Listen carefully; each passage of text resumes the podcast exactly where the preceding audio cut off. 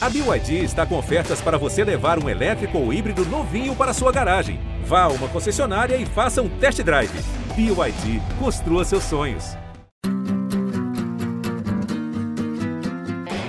Olha Allen, vamos nessa, olha a chance, abriu pela direita, é no gol, olha o gol, bateu, olha o gol, olha o gol, olha o gol, gol!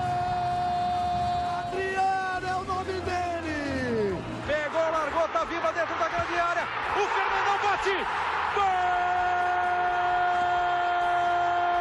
Faz o gol, garoto, faz o gol, faz o gol, faz o gol, faz o gol, é no gol, é no gol, é no gol, é do Inter! Torcedor Colorado, iniciando mais um podcast aqui em Gé. Globo, episódio 220. O Internacional perdeu para o Atlético Mineiro pelo placar de 2 a 0 em Belo Horizonte pelo Campeonato Brasileiro e já são três derrotas consecutivas na competição de pontos corridos. No momento, o time de Mano Menezes é o 12 colocado com sete pontos. Na quarta-feira, um novo duelo em Belo Horizonte, mas desta vez pelas oitavas de final da Copa do Brasil contra o América Mineiro de Wagner Mancini, que está em crise. O Coelho é o lanterna da competição. Ao meu lado, Luca Pumes, torcedor e influenciador do projeto A Voz da Torcida, e o repórter de Gé. Globo, Tomás Rames. Fala, Luca, tudo bem? Eu acho, meu amigo, que a tua rima tá zicando o Esporte Clube Internacional. Ou talvez a falta dela, né, Bruno? A falta dela. Satisfação, meu querido. É, um, bom programa para nós aqui hoje. É, satisfação estar contigo, com o Tomás, mais uma vez. Um abraço para nossa audiência qualificadíssima. Cara, tudo bem não, né? A gente tá aí sofrendo com o Inter, eu acho. Mas em relação ao último jogo, eu queria ponderar que era um resultado já esperado. A gente pincelou bem o que a gente esperava do Inter contra o Atlético Mineiro. E na projeção desportiva, eu acredito que se o Inter pensou qualquer coisa diferente de uma derrota lá em Minas contra o Galo, é, é uma projeção lunática, né?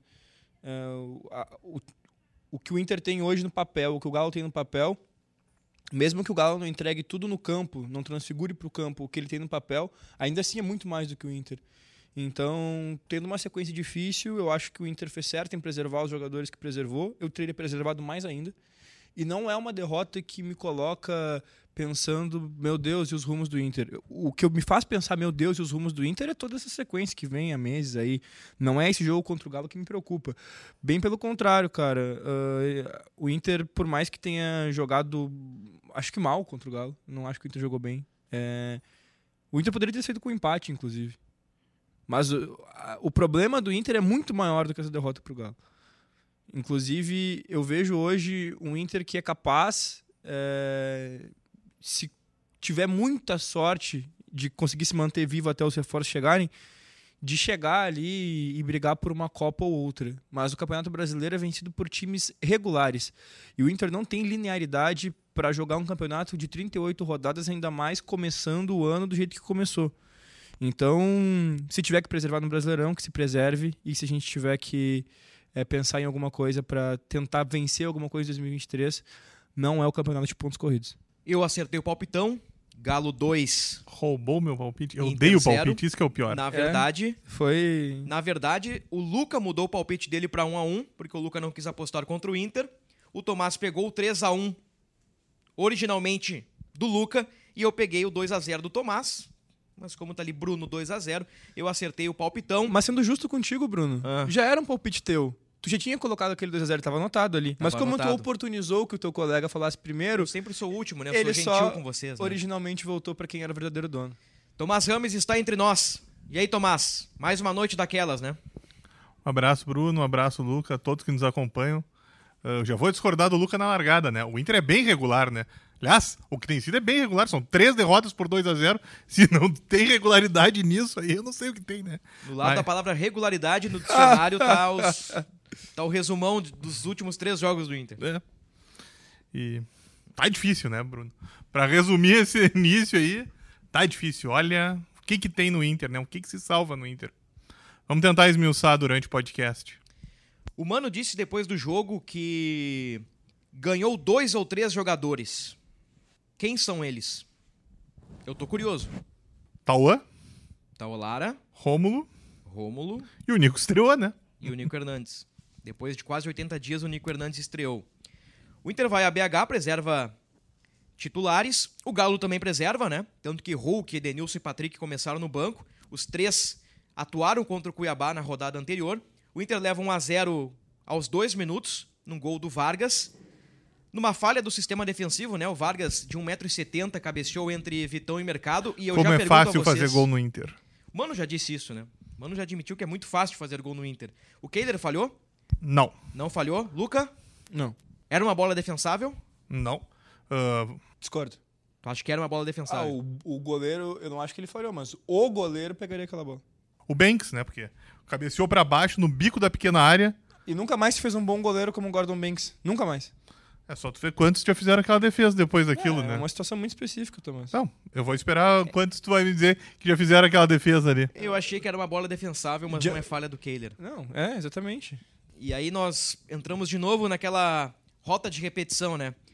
Falha do sistema defensivo, um, um cara livre, Cabeceou no meio do Vitão e do mercado. O- a falha tá ali, né?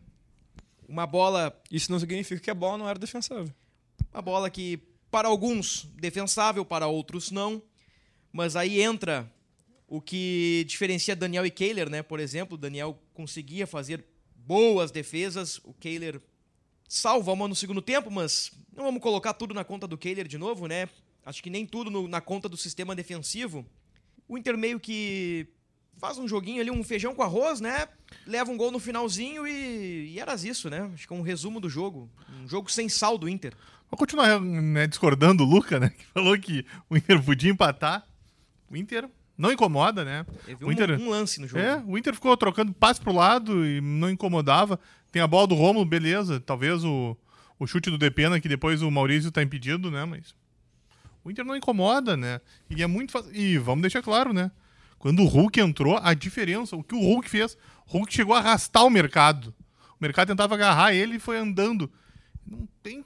Tipo, o Hulk parecia que tava jogando outro esporte ali com o time do Inter. A facilidade que ele passava, o gol. O Edenilson, que a torcida do Inter não gosta, né? O Edenilson aproveita um, um erro do mercado de pena, aciona o Paulinho, toca pro Hulk, o Hulk deixa o Paulinho atrás da defesa do Inter. Ele deu um Gol. jeito, ele deu um jeito de dar o crédito ao Edenilson pela jogada. Ah, não, o Edenilson não teve crédito, então. Mas assim, ó, Não, Luca, ele não teve crédito. Te abraça, né? nós já discutimos aqui N vezes que a saída do Edenilson É, ela foi positiva para todo mundo pelo ambiente, pelos anos e tudo mais. O problema é aquele que a direção do Inter não contratou uma peça de Não. reposição. simples. Hoje o Mano olha pro banco, ele vê o Gabriel Barros, que é um guri. ãh, olha pro banco e vê o Estevão, que também é um guri. Quem mais que ele, ele olha pro banco e vê? Rômulo, O Rômulo, o Baralhas, eventualmente o Johnny. Lucas o Ramos. Lucas Ramos, Alemão ou Luiz Adriano, Pedro Henrique ou Wanderson. É aquele discurso ah, repetitivo, né? O, o Inter parece que não tem repertório. O Inter me parece um time mal treinado nessa altura da competição. Nessa altura das competições, melhor dizendo, né? E um time com poucas perspectivas. Teremos agora um América Mineiro pela frente e depois um clássico Grenal. E o Mano tá balançando. A pressão externa é muito forte, Tomás. Sem dúvida, Bruno. A torcida tá muito incomodada, né? A rede social que faz muito barulho, né? Ah, deixa claro o descontentamento. Mas o Mano ainda, internamente, né? O Mano ainda tem respaldo, né? O presidente mantém ele no cargo. Ah, o Mano, nós vamos ter que repetir, né? Faz três semanas, mais ou menos. O Mano recusou a proposta do Corinthians, né? Pra ficar no Inter. E isso também dá crédito pra ele, né? Porque ele podia ter saído do clube, mas ele mostrou o compromisso que ele tem. E imagina, beleza, o trabalho do Mano é ruim, mas também ficaria complicado, né? ah, depois dele dar esse. Ele mostrar que ele tá comprometido com o projeto, aí ele ter a relação rompida, né? Isso também eu acho que pesa nesse momento. Ah, você acabou de citar, e é uma coisa que nós falamos em, em todas as edições do podcast sobre o grupo do Inter, né? Que não tem tantas peças, e aí pega um time como o Galo, aí complica de vez, né? Nem acho que o Galo tenha jogado bem. Aliás, achei poucas jogadas, né? Que o Galo conseguiu hum, construir. A torcida gosta muito do Cudê, mas também não conseguiu mostrar muita coisa. A diferença foi essa, né? Quando entrou, quando o Cudê mexeu, Aí ficou mais gritante e o que o Hulk fez ali é impressionante, né? É. Existe um incômodo da torcida, a famosa pressão externa, para a saída do técnico Mano Menezes, né? O Inter tem o pior ataque do Campeonato Brasileiro, apenas quatro gols marcados. O Inter marcou menos gols que o Lanterna América Mineiro, que leva a goleada de praticamente todo mundo. O Inter tem menos gols que o Coritiba, que é um time que é um fortíssimo candidato a rebaixamento. Tem menos gols que o Goiás, tem menos gols que o Cuiabá. O Inter é o pior. E na temporada, o Inter sofreu 24 gols em 24 jogos. Ou seja, o Inter leva um gol por jogo. Na matemática simples, Luca Pumes, o Inter, para ganhar, precisa no mínimo marcar dois gols, porque um gol o Inter, em média, leva por partida. É um cenário muito preocupante para o desenrolar das competições. Sim, com esse sistema ofensivo inoperante, né? Que todo mundo está empilhando aí tempos e tempos sem marcar gol. E quem marcou gol mais recentemente foi o alemão. E mesmo assim não tem muitos gols na temporada. Três gols o alemão. É, acaba preocupando muito, preocupando muito mesmo o, o torcedor, mas sendo, sendo justo ali, é, quando a gente fala, quando eu falei, basicamente, né, que o Inter poderia ter empatado o jogo, cara, tipo, não importa se ele teve uma, uma situação ou não. É, o jeito que. O, a fase que o Inter tá, o time que o Atlético tem e, o, e a, tipo, a, a fase dos dois, o, o, time que, que entrou em campo ainda com os desfalques, o Atlético poderia ter tocado 3, 4 no Inter no primeiro tempo. Chega ali 30 e poucos minutos do segundo tempo. É, o Inter continua perdendo o jogo de 1 a 0 Vamos supor. O Inter faz um gol ali aos 30 e poucos, empata o jogo, o Inter volta com um ponto para casa, velho. Se, se aquilo ali. Tá, é, criou pouco, beleza, mas a, aconteceu, poderia ter acontecido o gol. É, a bola, a gente... bola do jogo foi o cabecinho do Rômulo numa jogada de bola parada, né? Então, então sendo justo, sim, a gente poderia ter empatado o jogo. A gente, a gente agora, se a gente merecia ter empatado o jogo, é. se a gente teve volume de jogo para poder dizer, bah, o Inter quase empatou, é outra coisa, mas poderíamos ter. Isso, isso, é, isso é, é, é lógica. É mas lógica. calma aí. Uh e o que, que garante que o, o, gol do Galo não ia sair também do mesmo jeito? Ah, da, aí, vai da, aí vai do professor saber o, como montar o time no final, porque não, o Inter não ia continuar jogando para cima. O que o Luca quer dizer, pelo menos é a minha interpretação, uh, me corrija se eu estiver errado, é que o Galo foi cozinhando o Inter em banho-maria, ali naquele 1x0, arrastado, criando eventualmente algumas chances de gol, com mais volume, com mais posse de bola, e o Inter tava ali a um gol do empate a um gol de um ponto. Eu acho que o Inter nunca esteve fora do jogo. Isso é, eu acho. Eu acho que é isso que o Lu quer dizer. O Inter não esteve fora do jogo e daqui a pouco, numa escapada, podia ganhar o jogo. Agora, merecimento, não, não fez nada no nunca, jogo. Nunca, nunca. Tem a jogada do, do Rômulo, que é uma bola parada, e tem o chute do Depena de fora da área.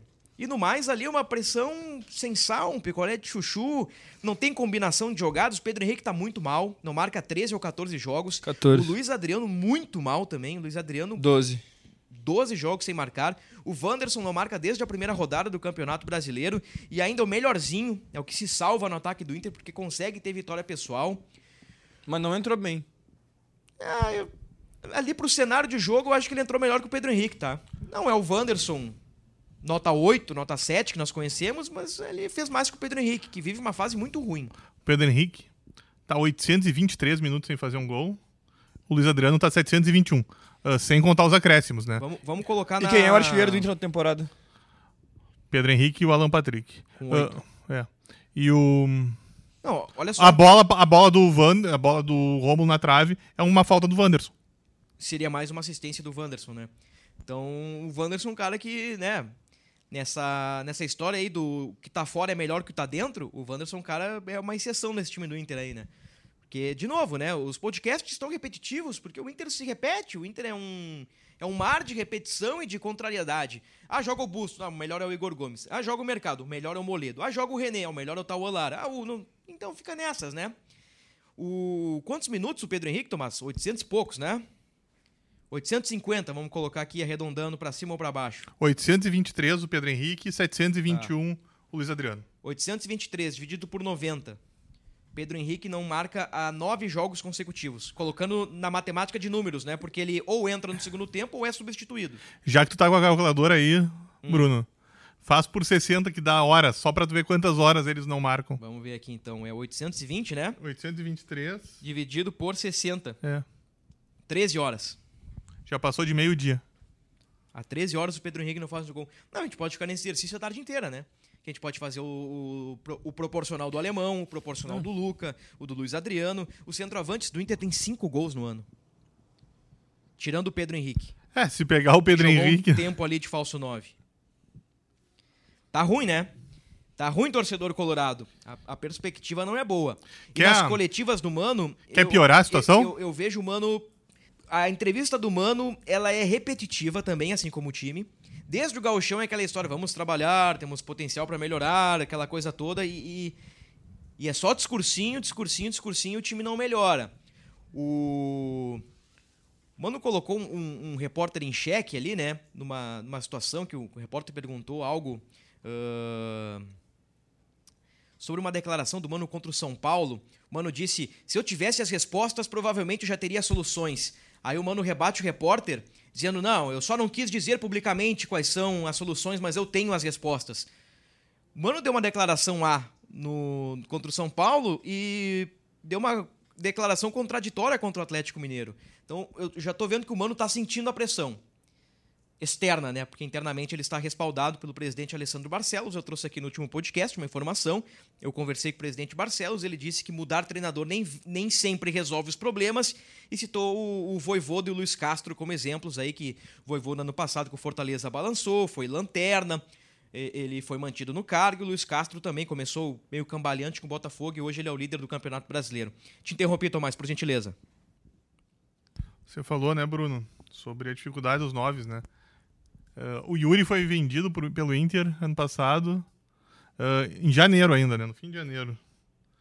O Inter teve depois como nove Cadorini, que não fez gols. O Wesley, que fez dois.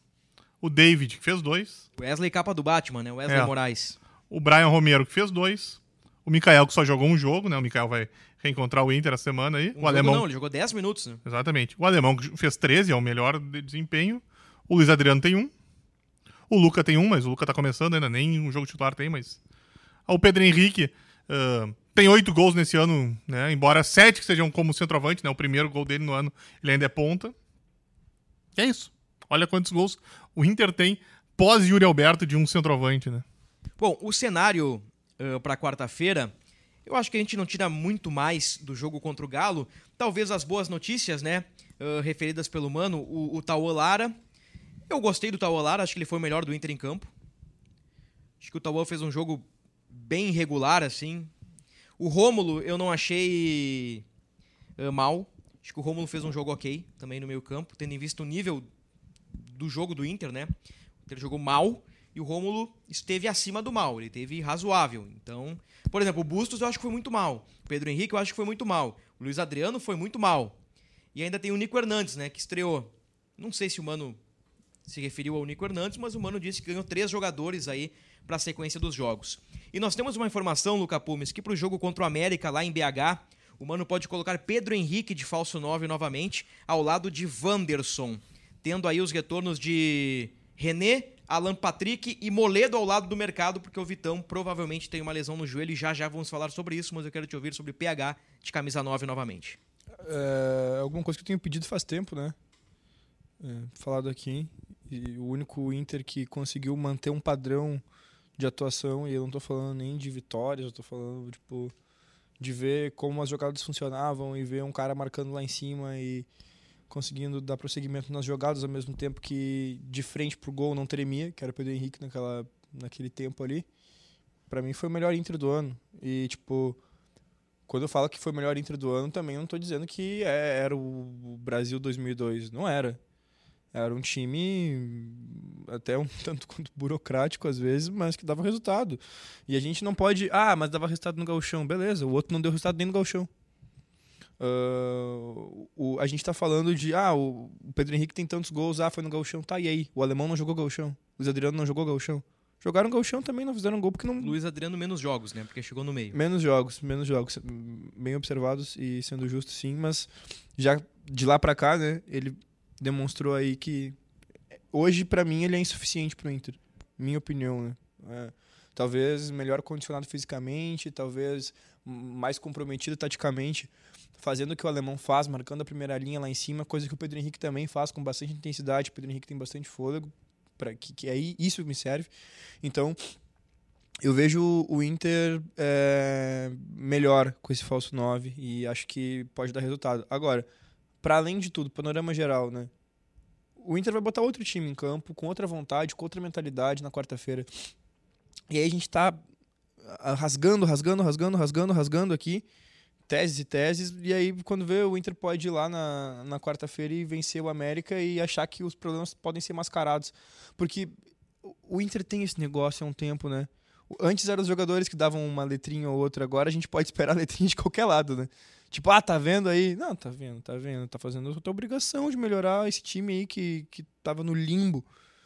O Inter ganhando ou não ganhando, o Inter tem que entender o momento que ele, que ele tem na quarta-feira. Agora, de qualquer maneira, como eu falei, esse jogo contra o Galo para mim era, era uma derrota escrita, tanto pela, pela, pelo adversário que a gente tem, que é da primeira prateleira hoje, que briga pelo Brasileirão, com certeza, quanto pelo momento que o Inter tem na sequência dos jogos. É a América pela Copa do Brasil, que é extremamente importante vencer, ou pelo menos voltar com um empate para decidir em casa, mas nas, na porcaria que o América tá, o Inter tem que vencer o América. Ah, não importa que, que, que o Inter não tá bem também, o América tá pior. O Inter Tá tem pior. que vencer o América. O Inter tem que vencer o América, porque a camisa do Inter é muito mais pesada que a do América. E o Inter tem um Grenal que não pode perder. E aí eu não digo não pode perder pela. Ah, porque, porque, é, porque é Grenal. É para além disso. O Inter não pode perder o Grenal porque o ambiente tá ruim, porque a gente sabe o tamanho do que um Grenal pesa numa semana de competição e porque na sequência já tem um jogo importantíssimo contra o Metropolitanos na, na, na Venezuela. E isso que o Luca trouxe agora do, do ambiente e dessa semana decisiva aí, né? Desses próximos jogos decisivos. É que se o Inter flertou com a crise depois de perder para o Atlético Paranaense, o Inter pode afundar nela, se tropeçar contra o América, tropeçar no Grenal e tendo uma Copa do Mundo contra o Metropolitanos. Exatamente. Por que, que é Copa do Mundo? Porque dependendo do resultado do outro jogo, a classificação pode ficar muito difícil. Porque Nacional e, e Medellín vão enfrentar ainda o Metropolitanos. E vão pontuar. E, e provavelmente vão pontuar, né? Porque é obrigação de qualquer time da Libertadores pontuar contra o Metropolitanos. Até o Sporting Cristal, o Estudiantes de Mérida, qualquer time tem obrigação de pontuar contra o Metropolitanos. E pro Inter não é diferente. E pro Inter não é diferente. É, é uma semana, Tomás, que ela pode culminar numa troca de comando técnico, de mudanças no departamento de futebol, ou ela pode, quem sabe, reacender aquela faísca citada pelo Mano depois da derrota para o Atlético Paranaense, né? É, tá difícil esse fogo funcionar, né, Bruno? Mas, sem dúvida, você foi preciso agora. É a, semana mais importante do Inter na temporada, né? O futuro do Inter depende do que vai acontecer contra o América e contra o Grenal. E no Grenal, né? E no o, contra o América, o Luca que falou, questão da camisa, né? O, o América já eliminou o Inter duas vezes. Na última, a última em confronto na Copa do Brasil, eliminou o Inter, né? Pra lembrar. O Mancini já eliminou o Inter na Copa do Brasil, né? Lá em 2005 pelo Paulista. E a camisa do Inter continua mais pesada que a do América e a, e a obrigação do Inter continua sendo vencer o América. Com certeza. Com todo mas- esse retrospecto. Mas é uma competição de mata-mata, né? E Não. vai ser um duelo, né? Não que vai ser fácil, mas tô dizendo Porque- que é Inter. É o duelo do pior ataque do brasileiro contra a pior defesa do brasileiro, né? Que espetáculo de jogo, né? Eu tava fazendo os cálculos ali, eu acho que o Inter tá. Acho que ao- na questão de pior defesa, tá ali na metade exata, se eu não me engano. na Tá, metade. em décimo. Eu achei que o Inter tinha uma das piores defesas. Mas o América tem 17 e tem já uma uma penca de times com uma dezena de gols sofridos. O Inter É, sofreu 9. 11, 12, 9. Então o Inter deve ser o décimo primeiro, décimo segundo, décimo ou nono ah, no quesito gols sofridos. Mas ataque o Inter é o pior. Nós sofremos no 9? Campeonato É isso? Brasileiro. O Inter sofreu 9. Não, o Inter sofreu oito. Eu acho que é 8. Não é 9? Oito. Então são 8. Olha aí, ó. Falem do Mano Menezes agora. Só 8 gols sofridos no Campeonato Brasileiro. Com quantos marcados? 4. Quatro. 4. Ele tem saldo menos 4. E o Inter, né, um levantamento fe- feito pelo Tomás, igualou o número de derrotas. O Inter do Mano Menezes, né, igualou o número de derrotas de 2022.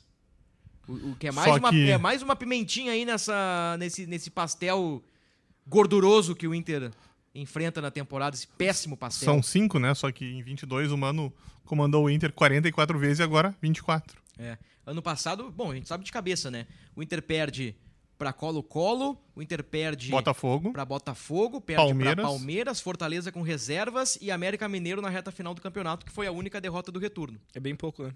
É bem pouco, em São 44 vit- jogos. São derrotas que, pelo contexto, né, a gente consegue entender. A gente, a- quer dizer, que a gente precisa de um contexto para entender o que, que representaram.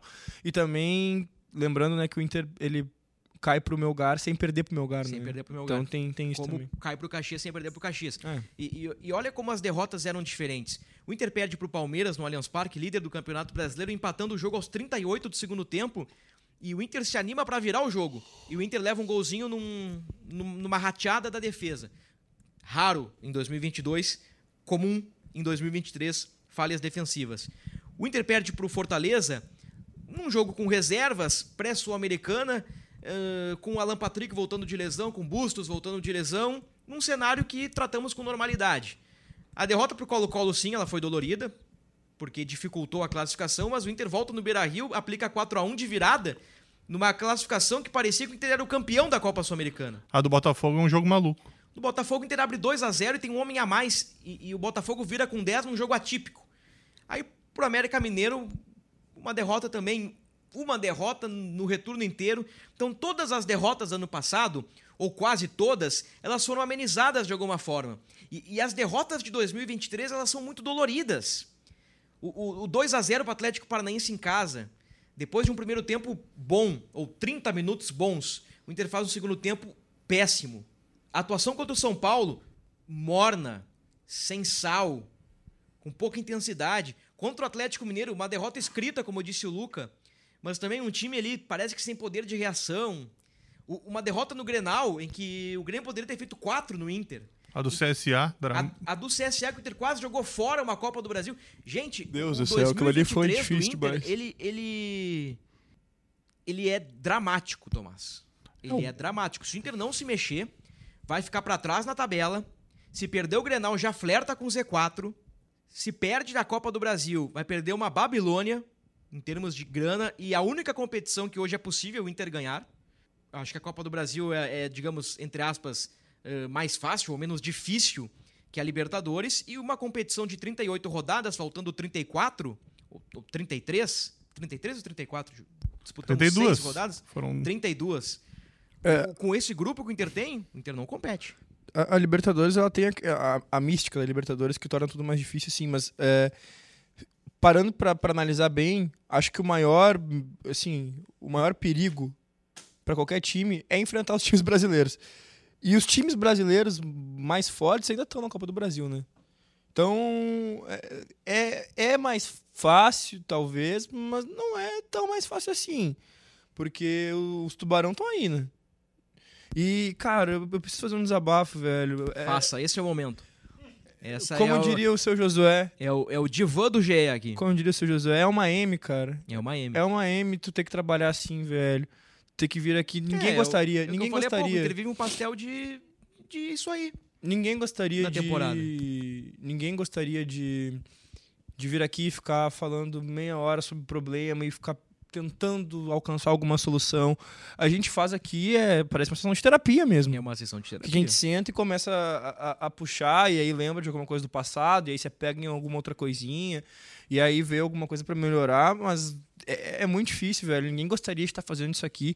Acho que o nosso ouvinte aí também não gostaria de ter que estar ouvindo isso, né? Acho que não, não, não, faz nenhum sentido. Todo mundo gostaria de, de vir aqui, pelo menos, sei lá, bah, o Inter buscou um empate contra o Galo, é, pô, jogou mal, mas um ponto contra o Galo lá, pô, legal, dá confiança pra, se, pra sequência do trabalho. Pô, não, a gente não tem nada, a gente não tem nada hoje. O Inter, o Pra Inter abrir os dentes. A faca e o queijo na mão, como se diz, teve, teve o queijo e a goiabada na mão pra fazer uma rica de uma refeição depois que venceu o Flamengo. Como disse o Mano, né? O Mano, eh, ele, ele trouxe a figura da faísca, né? O Inter acendeu a faísca contra o Flamengo. Era o momento de transformar essa faísca numa lareira quente, numa, numa churrasqueira quente para assar aquela picanha deliciosa aos domingos. O gol do Nacional apagou. Dito pelo próprio Mano. É um tipo. desde então, desde o gol do Nogueira, o Inter perdeu três jogos consecutivos por 2 a 0 Aquela faísca virou um inverno gelado pro Inter. Mas aí cadê o psicológico, cara? Cadê o psicológico do, do, do time, do, do, do grupo, do, do, do clube? Cadê? Ma- Mas é, o- eu- mas isso aí é desde, desde, desde quando, Luca? o Inter tem esses Ah, problemas? Muito tempo, muito tempo. Começa acho que em 2016, quando o Inter entra naquela espiral. Sim, sim. Aí 2017 não consegue ganhar do Novo Hamburgo, não consegue ganhar do América Mineiro no pontos corridos. 2019 perde pro Atlético. Os campeonatos brasileiros aí que é vice-campeão, 2020, 2022. O, a pressão da torcida no Beira-Rio, o time sofre um gol e sente. São problemas que, que vêm de algum tempo, né? E, e não, não adiantou mandar embora Patrick, Cuesta e Edenilson. Os problemas persistiram. E, aliás, isso aqui não é novidade nenhuma, mas é sempre bom repetir. Legal. Cuesta, Patrick, Edenilson, acabou o ciclo. Eu acredito em ciclos na vida. Acabou, que sejam felizes no Botafogo e no Galo. Mas quem veio? Tem que Nico contratar, Hernandes, né? Nico Hernandes, Baralhas, quem mais? Quem é, quem é o substituto do Tyson hoje? O Tyson é no reserva em 22, um reserva de luxo. Quem, quem é que veio para agregar? Quem é que é o reserva do Alan Patrick?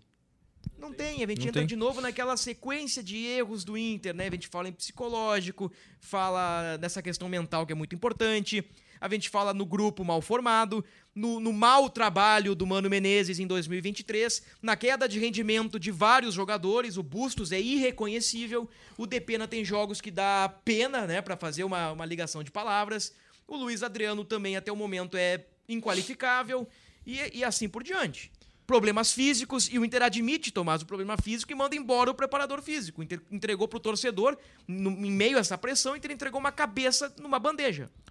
No meio de maio, né? No meio de maio. Mas assim, ó, o Inter não sobre... O Inter não tá... o Inter não existe nos últimos seis meses. Che- chegou ao ponto de um dirigente ah, me falar o seguinte, e eu já trouxe aqui dez vezes essa manifestação, o Inter tem que chegar vivo em julho. Nem o Inter acredita mais. O Inter já tá torcendo para que chegue julho, para que chegue Cuejar, se for contratado, né? Há negociações, mas não, não tem nenhuma expectativa de acerto iminente e há um, um, um acordo com o Ener Valência. Pô, o Ener Valência vai dar um salto de qualidade. Mas o que, que adianta o Ener Valência chegar se o Inter cair para o América Mineiro, se o Inter for 17 no Campeonato Brasileiro e tiver morto na Libertadores, na Sul-Americana? Não, claro. E, e outra... Houve um erro claro de planejamento na montagem do elenco. Aí eu tô totalmente E houve contigo. um erro que já foi admitido pelo Mano e que pouca gente fala. O Inter fez uma pré-temporada ruim, gente. Ruim, o Mano disse, é, a pré-temporada não funcionou como nós queríamos, a pré-temporada foi ruim. O Inter é uma série de erros, o Inter é uma série de Equívocos. fracassos e a, e a culpa é de todo mundo. É do Mano, é da direção, é do presidente, é do vice de futebol, é do executivo. Do grupo de jogadores dos também, né? jogadores que muitas vezes ah, são blindados, não dão entrevista, ficam escondidos, não dão a cara a tapa. Né? Isso é muito confortável para os jogadores. Então, comunicação, há, uma frieza na relação entre clube e torcida. O Beira Rio é gelado nos últimos jogos, porque o, não, não existe uma. um- parece que, que é uma relação química, né? distante, não tem química entre Inter e torcida. Parece que o Inter se distanciou da imprensa, com o que fez nos últimos tempos, e parece que ao mesmo tempo o Inter se fechou para sua torcida também. Isso é, é- é mais um erro, entende? Então soma um erro. isso, montagem do grupo, Mano Menezes, pré-temporada ruim, os jogadores não estão jogando, a- não tem relação com a torcida. O Beira Rio, o cara erra um passe e estão levando vai. Soma tudo isso, cara, como é que vai dar certo? Não vai dar. Como é- o fute- mas o futebol é tão louco que daqui a pouco o Inter ganha do América, ganha o Grenal e dispara, e tudo que a gente tá falando aqui vai cair no esquecimento. E assim, ó, o Inter... Como foi ano passado, quando criticávamos o Inter de Medina. E o Inter pode chegar vivo Bingo! nisso aí. Vai chegar vivo, mas vai chegar es- todo esfarrapado, estrupiado. é, e fazendo a gente passar uma série de, de raiva que não precisava passar. Mas é isso, pra mim é o seguinte: é, é o que a gente convergiu agora. É, o Inter errou nesse molde de, de acreditar que poderia é, abdicar de algumas peças e repor elas só seis meses depois. E durante seis meses é muito tempo para tu ficar sem um, um time completo. Permita-me discordar cordialmente do amigo. Vai lá. O Inter não conseguiu contratar um centroavante e um volante. Não é que o Inter deixou pra janeiro, o Inter não conseguiu. O Inter teve seis meses e o Inter não conseguiu. Não, eu tô dizendo agora pro contratar. meio do ano. Tipo, Não, porque o Inter. do, do, que do- que de janeiro pra cá. o que, que aconteceu em fevereiro? A água bateu no pescoço, o Inter não tinha centroavante, o Inter se apegou no Luiz Adriano. Não, péssimo. Não, e, e a contratação, ela não. Até teve uma repercussão boa, porque o Luiz Adriano é campeão do mundo lá em 2006. O Luiz Adriano é colorado. O pai do Luiz Adriano é um grande personagem que provocou o Grêmio. Tudo isso contribuiu para a contratação do Luiz Adriano. Mas ele só foi contratado porque a água bateu no pescoço, porque o Inter não conseguiu em cinco meses contratar um centroavante. Muito menos um- uma peça de reposição para o Gabriel. Porque se ele Como fosse disse o Tomás, convicção, ele teria sido contratado antes, o né? substituto do Gabriel Rufi Rufi será Gabriel Rufi Rufi. Essa é a frase genial do Tomás. Entre várias, né? O Tomás é um, um gênio incompreendido, eu diria. É, quando não querem, quando não querem me compreender, não me compreendem, né? Mas vamos lá, tentar voltar para esse assunto, que acho que agora o Luca tá pegando a ideia. Uh, a, a, questão, por exemplo... Eu não sou criança, calma, Tomás, por favor. Calma, Luca, deixa eu terminar, calma. Por exemplo, a torcida do Inter, e é óbvio que ela tá ferida, né? Não tem como não estar tá ferida pelo tempo de não ganhar, né? Então acaba achando alvos, né? Para uh, pro descontentamento, né? Mas se for pegar, uh, o Johnny estava sendo bem criticado, né? Quando estava em campo, certo? Todo mundo queria a cabeça do Johnny. Faz quatro jogos que o Johnny não tá jogando. Quantos gols o Inter tomou nesses quatro jogos? É. Oito. Isso é muito curioso. É essas coisas, entendeu? É uma tipo, loucura isso. É isso, entendeu? Uh, o futebol prega peças, né? Se for pensar, entendeu? Não é uma. É isso, ele não é uma ciência exata. Não tem como saber que, ah, se eu tirar o João para botar o Pedro, vai dar certo. Talvez dê, talvez não dê. Tudo vai mudando, entendeu? Não dá. É por isso que não adianta focar, por exemplo, vamos lá, hoje o Johnny tá fora e a torcida hoje tem um pé atrás com o Kehler, né? Pode, pode o John entrar e virar o Gordon Banks, já que a gente citou no começo, né? É. Que acho que o Luca gostaria que fosse o Kehler, que fosse o, o John o que jogar, né? Mas talvez ele possa falhar num, num gol também, né? Não tem como ter certeza. Como o Inter precisa de uma estrutura sólida para começar, para arrancar, para começar a ir bem. É isso que importa pro Sabe Inter. por que nós estamos escancarando diversos erros? E, não é a primeira vez que a gente faz isso aqui. A gente já fez um podcast pós-galchão escancarando erros. É porque a bola bate na trave e sai. Se a bola bater na trave e entrar, os problemas ficarão escondidos. Porque o futebol ele é resultadismo. O Inter Agora, ganha três seguidas. É. é, tudo flores. Barcelos é o melhor presidente do mundo. Barcelos cai nas graças da torcida, perde três seguidas. Os caras querem a cabeça é. do mano, do o... presidente. Não, vamos lá, vamos ser bem claro. Vocês citaram o Luiz Adriano agora, né? Uh, quem for contra o Furacão, o Luiz Adriano podia ter feito dois gols, ter sido o herói da partida. Para mim, inclusive, o Luiz Adriano foi o melhor jogador o melhor do Inter contra o Furacão. Ele botou duas bolas na trave. Imagina se ele faz aqueles dois gols. É, é o Luiz verdade. Adriano tá de novo sendo o querido pela torcida, porque nada vai pagar o que ele já fez, né? E o presidente Barcelos ia ser, olha só, o presidente apostou, confiou no, na prata da casa, no herói do Mundial e tá aí, ó. Olha, ele tá rendendo. E tá aí, ó, ele tá dando resposta quando precisa. Foi, a bola bateu na trave e saiu, é isso é um, é um estalo, é a faísca, como esse todo humano, né? É, exatamente isso. Bom, tudo isso acontece, tudo isso está se desenvolvendo em meio a uma semana, como nós já falamos, que é super decisiva, né? A mais decisiva da temporada, a mais importante da temporada, é, né? Eu, eu acho que nós convergimos nisso, né? É quarta-feira, 9h30, Inter América Mineiro, domingo, 6h30, Clássico Grenal, e na quinta-feira, dia 25, Metropolitanos lá na Venezuela. São três jogos fora de casa. Mano falou que jogar fora do Beira-Rio poderia ser um alento para fugir um pouquinho da pressão. Mas, é, são jogos difíceis fora de casa, né? E o Inter fecha o mês, se não me engano, contra o Bahia no Beira-Rio, né? Contra o Bahia, que, que nesse fim de semana perdeu pro Flamengo numa arbitragem catastrófica. Mas isso aí pro pessoal lá do podcast do Bahia e também do Flamengo para eles discutirem. Falamos aí também do Mano, né? Que, que balança no cargo, acho que que dá para colocar dessa forma. E, e, e, é, e é, tão legal, o, o, futebol é tão legal. Nós estamos discutindo inúmeros erros aqui. Daqui a pouco o Inter ganha do América 1 a 0 faz uma vantagem. Daqui a pouco o Inter ganha do Grêmio Se na o Inter goleia o América no Horto lá, nada impede o Inter golear o... Não? Não, e outra, o Inter ganha do América e ganha do Grêmio de meio a zero.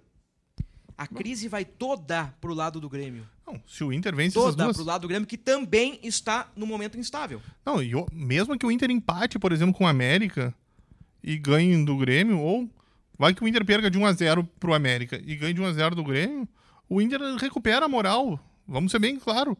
O Grenal muda. O Grenal tem esse poder, entendeu? O Inter pode, óbvio, o Inter não pode ser atropelado pelo América, né? Aí não tem o que fazer, mas, por exemplo, se, mesmo uma derrota magra pro América, se o Inter ganha do Grenal, se o Inter ganhar o Grenal, vai mudar o ambiente. A torcida mesmo vai abraçar de novo, vai começar a levar os caras no ombro. Os erros vão continuar. Tudo que a gente falou aqui, tudo que a gente criticou aqui, e, e, o torcedor pode concordar, pode discordar, isso, isso faz parte do futebol, né? A gente está aqui, a gente coloca a nossa opinião, mas tudo isso pode ir para baixo do tapete com o resultadismo. Lógico. O re... Não adianta, o resultado sempre impera. E o ambiente o... vai mudar. E isso não tem o que fazer. O ambiente Imagina, anda com, com, com resultados. Se o Inter não, não consegue aquela série de resultados no retorno após perder para o Melgar. O que, que não falariam do Everton, do Mikael, do Igor Gomes, que mal jogou ano passado. Isso acabou. O, o Mikael, o assunto Mikael, ele perde força no ambiente do Inter porque o Inter tá bem. Naquele retorno. O Inter estava ganhando de todo mundo, então tudo são flores. O, o, resultado de campo fala mais alto do que qualquer outro problema. Aí quando perde, vem tudo à tona, vem problema político. Já ouvi falar no bastidor, é, é ano de eleição, tu sabe como é que são as coisas. Então, gente, é, tudo passa pelo resultado de campo. Os erros vão para baixo do tapete. Quando perde, levanta o tapete sai toda aquela poeira. E seguimos nosso podcast porque as notícias ruins não param, Tomás. Vitão pode parar por um tempo, né? Ainda não temos o resultado do exame, mas o, o Vitão foi um lance feio no, no jogo contra o Atlético. No fim da partida, né? No fim da partida, o Vitão de perna direita, ele, ele desarma o Hulk, só que ele prende a perna esquerda no gramado e faz um movimento meio estranho e tem uma suspeita de entorse no joelho. Pode ficar um tempinho aí afastado. Tem alguma informação atualizada, Tomás? Alguma coisa aí? É, eu ainda não tenho o que aconteceu no. Ele faria nessa segunda-feira, né, que nós estamos gravando o exame de imagem para ver a extensão da gravidade, né? Mas dificilmente ele vai ter condições de jogar contra o América e o Grenal, né? Vamos ser claros, Sim. né? Porque a torcida do Inter. É quase uma utopia hoje com, com confiar que o vai, vai, terá o Vitão à disposição, né? Hoje está praticamente desenhado que a da zaga do Inter é Mercado e Moledo. Se, se tá ruim com o Vitão, pior sem ele, né, Luca? Não sei, né? O Moledo, Moledo não, não, não apresentou um mau futebol quando entrou. Acho que ele pode dar um bom resultado e acho que o Inter ganha. Pode perder um pouco em velocidade é, na zaga sem o Vitão, mas acho que fará uma boa defesa no mercado de Moledo. É, um ano que a gente pega muito ano passado, né? No passado, o Moledo e o mercado em alguns jogos foram muito bem. Vamos ver, né? Esse ano eu acho que eles. O sistema funcionava, né, Bruno? É. Quando coletivo, o sistema, a engrenagem. É. Não adianta, Quando tudo é coletivo, é coletivo. Quando não o coletivo adianta. não funciona, é isso. o pessoal é do, afunda é do presidente ao funcionário mais humilde do clube. Quando, de, quando tudo funcionar, vai dar certo. Quando não funcionar, vai, quando infelizmente... Entra, o café é bom. Quando Exatamente. entra, o café tá queimado. É, é sempre assim. Vamos lá, então. Adiante que é pra gente encerrar o podcast. O, o, o Mano falou bastante da, do, do esquema com três zagueiros, né? Será que pode ser uma novidade, Tomás? Um, um 3-5-2 aí, daqui a pouco um René como um, um zagueiro, a entrada do Tauan Lara na ala e, e, o PH de 9? Será que é possível para quarta-feira? Ele já fez isso durante as partidas, né, Bruno? Ele nunca começou com três zagueiros, né? Isso é um fato, mas durante as partidas ele já fez, né? Mas hum, se nós formos pegar. Uh, o René é, prática, é um terceiro zagueiro do é, Inter, né? Desde o ano passado. É, o René é um terceiro zagueiro. O, o René protege, né? Fica junto com o Mercado e o Vitão. E o Busto sai.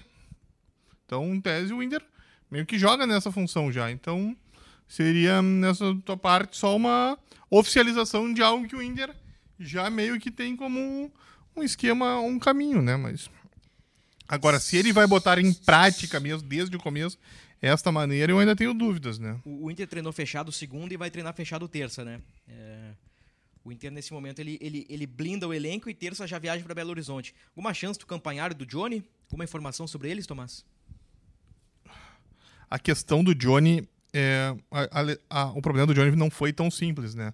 O Johnny teve uma lesão no quadril que pega até a, a região do abdômen. Então ele ainda está tratando, ele ainda sente um pouco de dor. Então há um cuidado com ele. A questão do campanharo que teve um desconforto na coxa direita, ele ainda apresentava uma insegurança.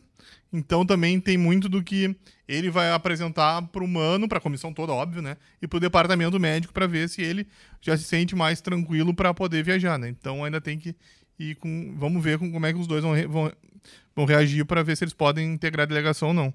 O Johnny é mais difícil, né? Ó, Luca, vou apresentar duas escalações. Aí tu, tu escolhe, digamos, a melhor ou a menos pior, enfim, o teu critério aí. Vou no improviso aqui, se, se eu me perder, vocês me ajudam. Inter no esquema normal com pH de 9. Kehler, Bustos, Moledo, Mercado e René. Campanharo, Depena, Maurício, Alan Patrick, Wanderson e Pedro Henrique. Esse é um time base, é um time provável no esquema atual. É, eu, eu seria. Eu botaria o. Eu já voltaria para o esquema natalino ou ou ou, né? Porque é. eu. Eu tenho a dúvida na lateral direita ali, né? Se ele não vai proteger com o Igor Gomes, né? Tenho essa dúvida. E como tem essa questão clínica, né? A situação do Campanharo, eu também tem um pouquinho mais de calma, talvez. Aí, o Baralhas, né? Jogaria o Baralhas. Ou o Rômulo, né? Para abrir o meio de campo, eu não sei se ele colocaria. Eu acho que o Romulo, pode, o Romulo Eu disputa tô- mais como segundo, eu, vejo Eu, ali. eu tô muito naquela frase do mano, ganhei dois ou três jogadores. Não, sim, mas o Romulo eu vejo mais como segundo, não como primeiro, né? Assim como o Baralhas, né? É, mas o Baralhas ele já botou ali, né? Já botou. Poderia ser o Matheus Dias daí, né? no Pelo caso, menos mas- assim, ó, na, minha, no, no que eu entendo de futebol, no, no pouco que eu entendo de futebol, eu olho pro Baralhas e não vejo um primeiro volante. Eu vejo no Baralhas um 8, um, um segundo volante. A segunda possibilidade, Luca, Kehler, Moledo, Mercado e René. Uma linha de três zagueiros. Bustos na ala direita, Tauan Lara na ala esquerda. Meio campo seria Campanhar ou Baralhas, né? No ou ou ou. DP na Alan Patrick, Wanderson e PH. No caso, o Maurício perderia a vaga no time, né? no três zagueiros para entrada do Tauan Lara. Ou ele faz ali um, um volante, Maurício e Alan Patrick, com dois meias, né? Também tem essa possibilidade. Eu prefiro o primeiro esquema.